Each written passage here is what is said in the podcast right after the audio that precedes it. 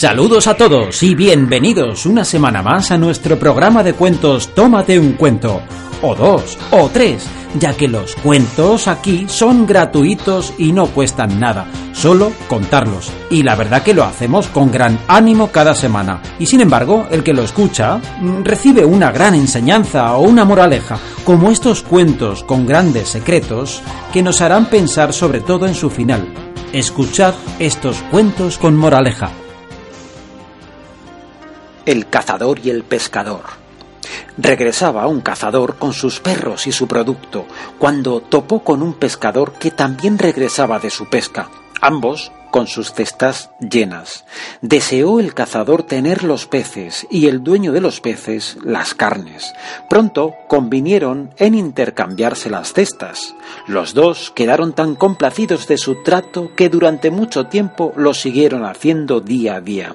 Finalmente, un vecino les aconsejó si siguen así, llegará el momento en que por tan frecuente intercambio arruinarán el placer de ello, y cada uno deseará quedarse solamente con lo que obtuvo. Moraleja, varía y alterna tus actividades para disfrutar mucho mejor. El canoso y sus dos pretendientes. Un hombre ya canoso tenía dos pretendientes, una joven y otra más vieja. Apenada la de mayor edad, de tratar con un hombre más joven que ella, cada vez que él la visitaba le quitaba los cabellos negros. A su vez, la más joven, no queriendo tener por amante a un hombre viejo, le arrancaba los cabellos canos. Con esto sucedió que el hombre, pelado alternativamente por una y por la otra, se quedó completamente calvo. Moraleja. Lo que mal se distribuye, mal se retribuye. El buey y la becerra.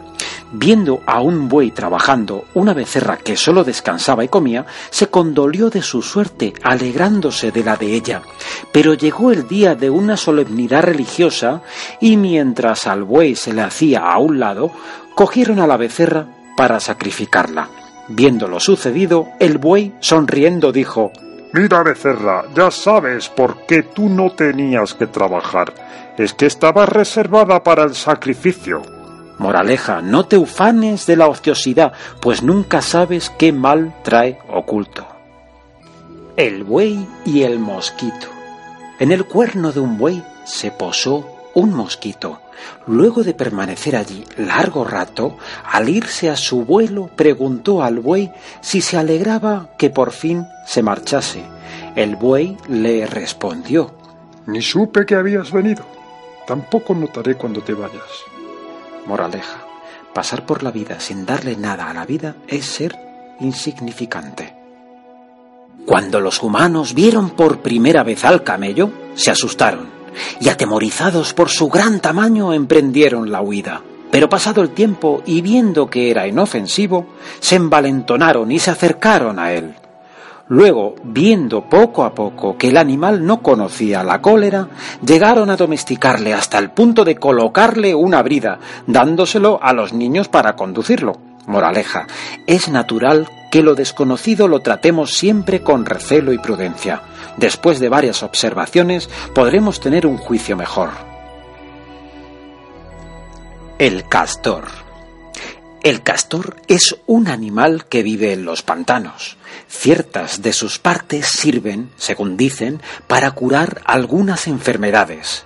Por eso, cuando se ve descubierto y perseguido para cortarles las partes, sabiendo por qué le persiguen, huye hasta alguna distancia, sirviéndose de la rapidez de sus pies para conservarse intacto. Pero cuando se ve perdido, él mismo corta sus partes, las arroja y salva de este modo su vida. Moraleja, a veces deshacerse de algunas fortunas puede significar evitarse una tragedia. El cerdo y los carneros. Se metió un cerdo dentro de un rebaño de carneros y pacía con ellos. Pero un día lo capturó el pastor y el cerdo se puso a gruñir y forcejear. Los carneros lo regañaban por gritón, diciéndole A nosotros también nos echa mano constantemente y nunca nos quejamos. ¿Ah, sí? replicó el cerdo. Pero no es con el mismo fin. A ustedes les echan mano por la lana, pero a mí es por mi carne. Moraleja. Perder lo reponible no nos debe preocupar, pero si el perder lo que es irreparable nos debe preocupar bastante. El batanero y el carbonero. Un carbonero que hacía su trabajo en cierta casa visitó a un batanero que trabajaba no muy lejos de él, invitándole a trabajar en un mismo local, pues de este modo, además de mayor amistad, vivirían con menos gastos al usar solamente una casa. Pero le respondió el batanero, eso para mí es imposible, pues todo lo que yo blanqueara, tú lo ennegrecerías de hollín al instante. Moraleja. No debemos asociar actividades de naturalezas contradictorias. El caballo, el buey, el perro y el hombre cuando Zeus creó al hombre, sólo le concedió unos pocos años de vida, pero el hombre, poniendo a funcionar su inteligencia, al llegar el invierno edificó una casa y habitó en ella. Cierto día, en que el frío era muy crudo y la lluvia empezó a caer, no pudiendo el caballo aguantarse más, llegó corriendo a donde el hombre y le pidió que le diera abrigo. Le dijo el hombre que sólo lo haría con una condición, que le cediera una parte de los años que le correspondían. El caballo aceptó.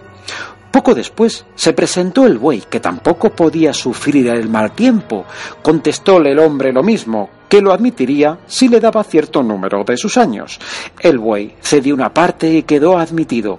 Por fin llegó el perro, también muriéndose de frío y cediendo una parte de su tiempo de vida, obtuvo su refugio. Y he aquí el resultado. Cuando los hombres cumplen el tiempo que Zeus les dio, son puros y buenos. Cuando llegan a los años pedidos al caballo, son intrépidos y orgullosos. Cuando están en los del buey, se dedican a mandar. Y cuando llegan a usar el tiempo del perro, al final de su existencia, vuélvense irascibles y malhumorados. Describe esta fábula las etapas del hombre, inocente niñez, vigorosa juventud, poderosa madurez y sensible vejez. El caballo y el soldado un soldado, durante una guerra, alimentó con cebada a su caballo, su compañero de esfuerzos y peligros, pero acabada la guerra, el caballo fue empleado en trabajos serviles y para transportar pesados bultos, siendo alimentado únicamente con paja. Al anunciarse una nueva guerra y al son de la trompeta, el dueño del caballo lo aparejó, se armó y montó encima. Pero el caballo, exhausto, se caía a cada momento. Por fin dijo a su amo Vete mejor entre los infantes, puesto que de caballo que era me has convertido en asno. ¿Cómo quieres hacer ahora de un asno un caballo? Moraleja, en los tiempos de bienestar debemos prepararnos para las épocas críticas. El camello bailarín. Obligado por su dueño a bailar, un camello comentó ¿Qué cosa? No solo carezco de gracia andando, sino que bailando soy aún peor. Moraleja, usa siempre cada cosa para el propósito con el que fue creado. El caballo viejo. Un caballo viejo fue vendido para darle vueltas a la piedra de un molino. Al verse atado a la piedra, exclamó sollozando Después de las vueltas de las carreras, he aquí a qué vueltas me he reducido. Moraleja. No presumáis de la fortaleza de la juventud. Para muchos, la vejez es un trabajo muy penoso. El bandido y la morera. Un bandido que había asesinado a un hombre en un camino, al verse perseguido por los que allí se encontraban, abandonó a su víctima ensangrentada y huyó. Pero viéndole unos viajeros que venían en sentido contrario, le preguntaron por qué llevaba las manos tintas, a lo que respondió que acababa de descender de una morera Entretanto, llegaron sus perseguidores, se apoderaron de él y le colgaron en la morera. Y el árbol dijo, No me molesta servir para tu suplicio, puesto que eres tú quien ha cometido el crimen, limpiando en mí la sangre. Moraleja. A menudo ocurre que personas bondadosas, al verse denigrados por los malvados, no tienen duda en mostrarse también malvados como ellos el caballo y el asno. Un hombre tenía un caballo y un asno. Un día que ambos iban camino a la ciudad, el asno, sintiéndose cansado, le dijo al caballo Toma una parte de mi carga si te interesa mi vida. El caballo, haciéndose el sordo, no dijo nada, y el asno cayó víctima de la fatiga y murió allí mismo. Entonces el dueño echó toda la carga encima del caballo, incluso la piel del asno, y el caballo, suspirando, dijo Qué mala suerte tengo. Por no haber querido cargar con un ligero fardo, ahora tengo que cargar con todo, y hasta con la piel del asno encima. Moraleja, cada vez que no tiendes tu mano para ayudar a tu prójimo que honestamente te lo pide, sin que lo notes en ese momento, en realidad te estás perjudicando a ti mismo.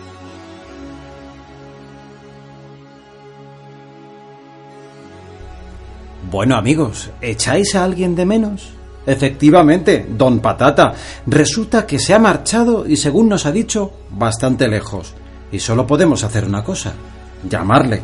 Llamarle por teléfono. Vamos a marcar. Vamos a ver. Muy bien. A ver si suena.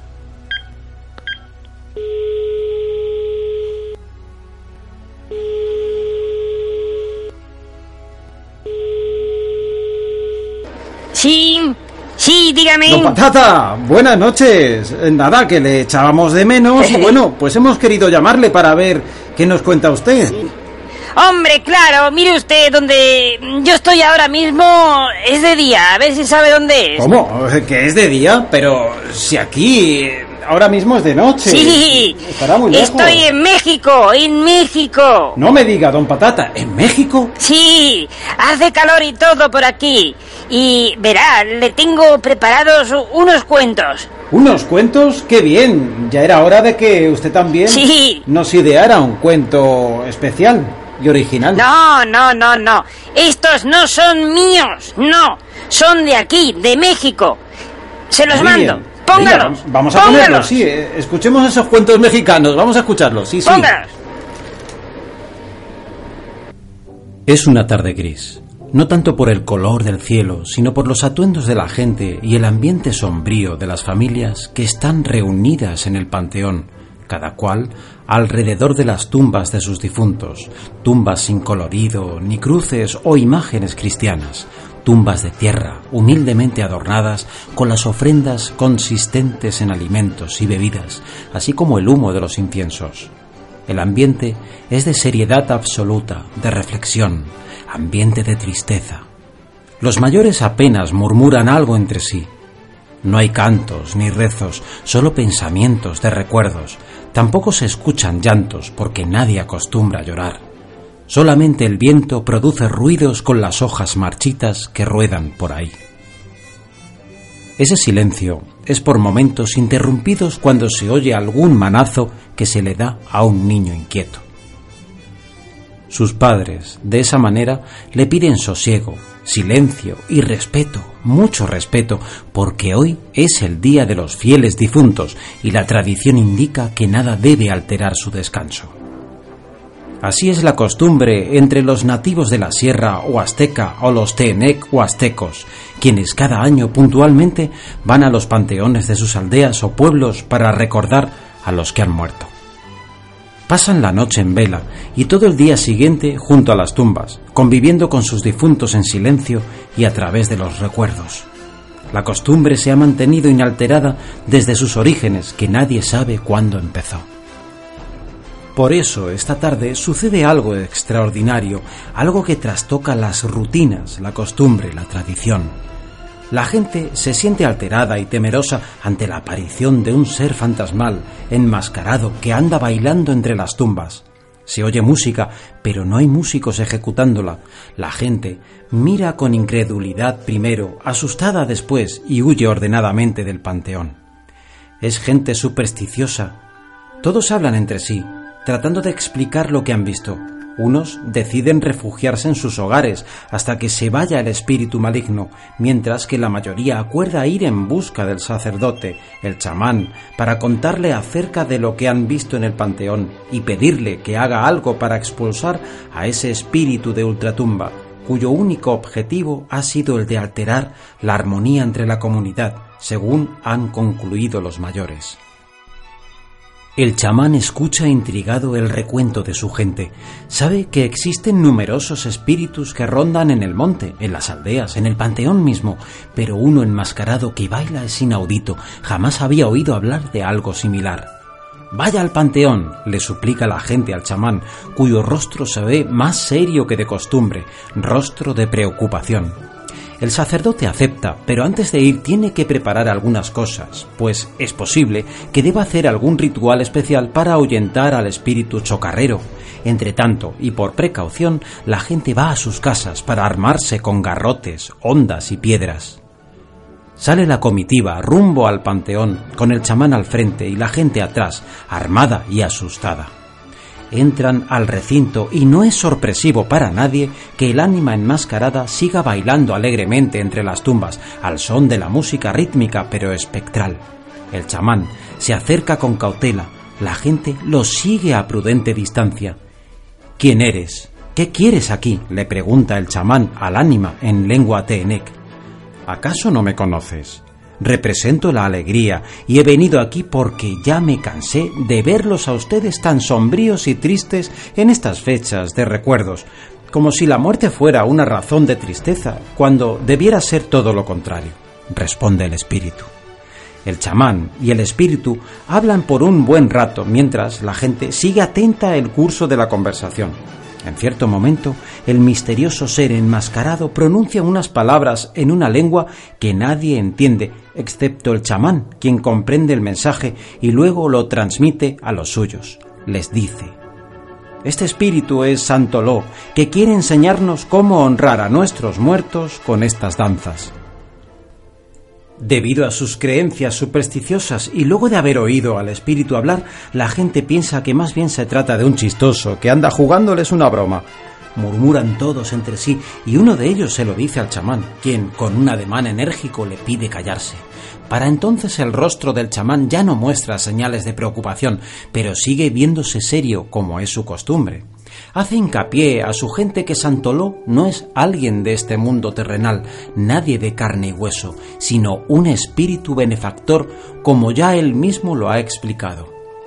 En eso, y de la nueva cuenta, Santoló dice unas palabras en aquel lenguaje desconocido para los presentes, y de la nada aparecen más ánimas igualmente enmascaradas, que también se ponen a bailar como si todo fuera una fiesta, y no un día para sentir y expresar tristeza advierten que las máscaras son como de ancianos, lo cual es interpretado como si representaran a sus ancestros.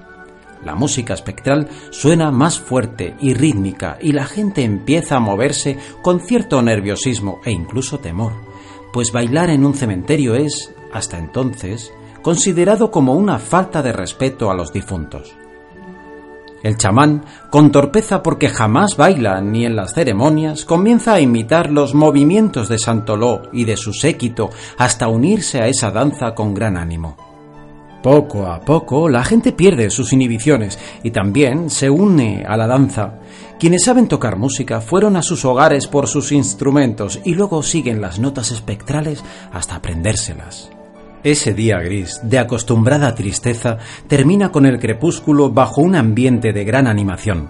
El chamán y los habitantes del pueblo se retiran del panteón cuando, con la oscuridad, Santoló y su séquito de danzantes se desvanecieron, no sin antes haberles dicho en lengua teenec Quiero agradecerles a todos ustedes por haberme escuchado y aceptado terminar felices este día. Mi agradecimiento es también el de sus difuntos, quienes han disfrutado de la música y las danzas.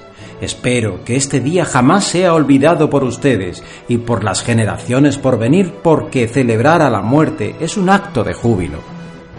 Con el crepúsculo de aquella tarde diferente, Santoló desapareció y los habitantes de esa aldea no sintieron temor acordaron ir a las aldeas vecinas para contar lo ocurrido y explicar las enseñanzas de Santoló. Así lo hicieron, acompañados de los músicos que enseñaron a sus vecinos las melodías de esas danzas. Del mismo modo, los artesanos enseñaron a sus colegas cómo elaborar máscaras especiales que sirvieran para esas fiestas, máscaras que representarán ancianos. De tal manera se corrió la voz por todos los pueblos de la Huasteca y a partir de entonces la gente ha seguido la tradición de organizar danzas con huehues enmascarados que bailan en las calles y en los panteones con singular alegría para divertirse en vez de sumergirse en un momento de llanto y amargura. Las plumas del pavo real. Hubo una época en la que las aves no son como las vemos ahora entre ellas había constantes riñas porque todas creían que tenían mayor importancia que las otras, algunas por lo bello de su canto, otras por sus llamativos plumajes. En ese entonces, el gran espíritu que todo lo sabe y todo lo ha creado convocó a una asamblea para elegir a una que pudiera gobernar a todas las aves, con la nobleza que requería tal elevado cargo comenzaron las aves a discutir con las otras sobre el concurso y empezaron cada una a exaltar sus virtudes, pretendiendo ser merecedoras de tal distinción. Seguramente será elegida el ave con el canto más dulce, dijo Sotoloc, el ruiseñor, desde la rama de un grueso árbol. Así podrá lograr el consenso de todas y su voz será una caricia para las que se encuentren apesadumbradas. Te equivocas, replicó Kut, el pavo montés, mientras se posaba en otro árbol. Eso no es lo que necesitamos. Quien gobierne a las otras aves debe ser fuerte, con el carácter y rigidez que el puesto requiere, para poner orden donde nunca lo ha habido. Y con sus garras rompió la rama en la que estaba posado. Estoy en desacuerdo, contestó Chuck Dipitaz, el cardenal, mientras desplegaba sus alas.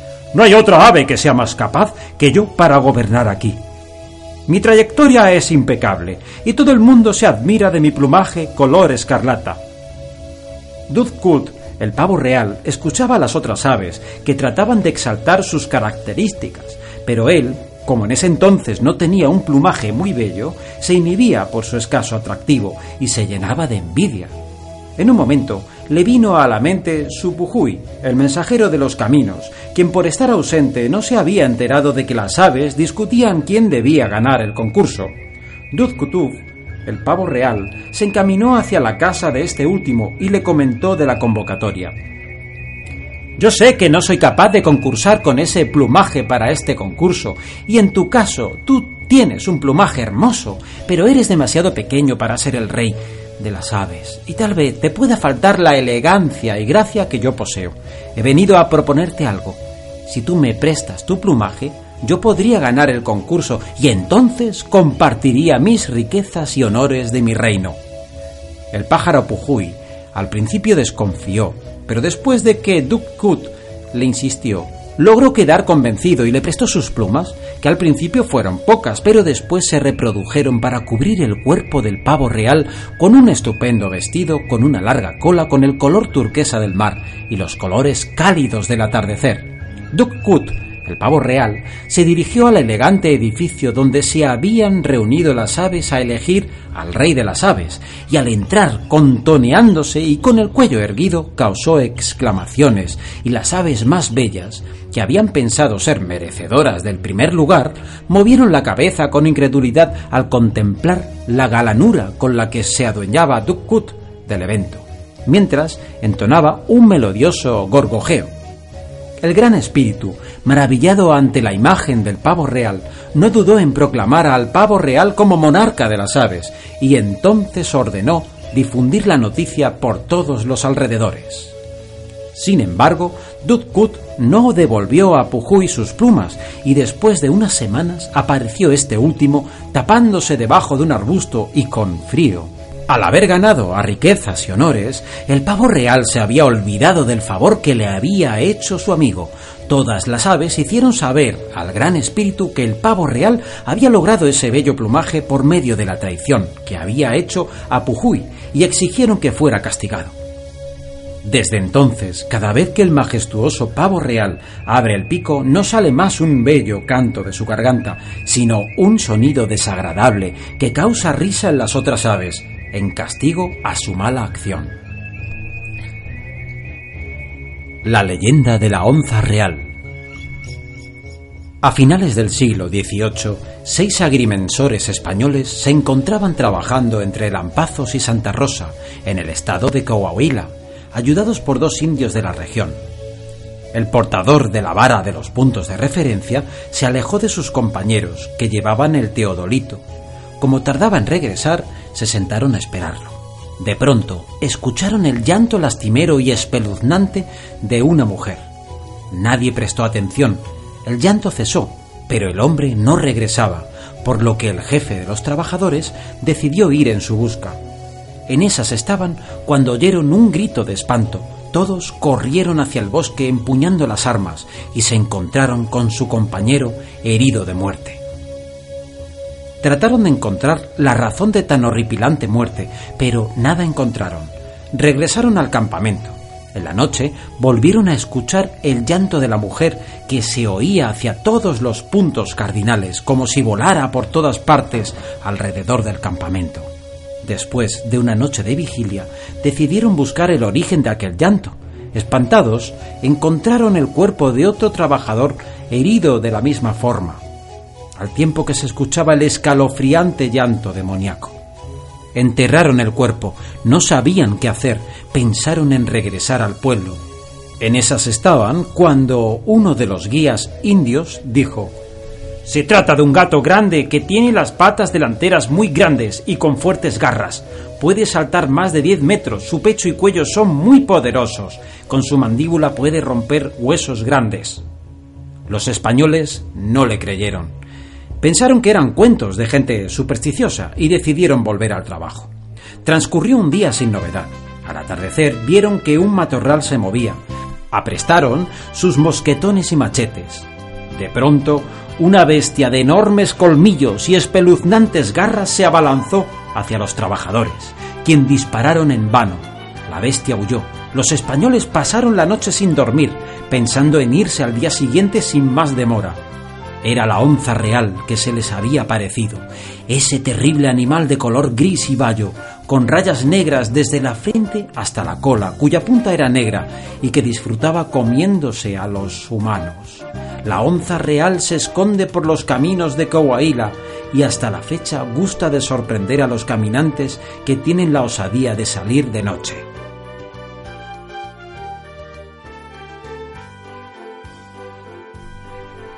Bueno amigos, hoy hemos tenido un poco de todo. Cuentos con moraleja, Cuentos desde México, gracias a Don Patata, y esperamos que os haya gustado. Sabéis que podéis volver a escucharlos cuantas veces queráis desde nuestro podcast de Tómate un cuento y Cuentos La Casa Verde en iVoox y iTunes. Y como no, cada viernes a las 9 de la noche en Voices Tube Radio. Podéis escribirnos con vuestros cuentos o sugerencias al correo del programa tómate un cuento arroba yahoo.com. Tómate un cuento arroba yahoo.com. Disfrutad del fin de semana y ser felices. Hasta la semana que viene. Adiós.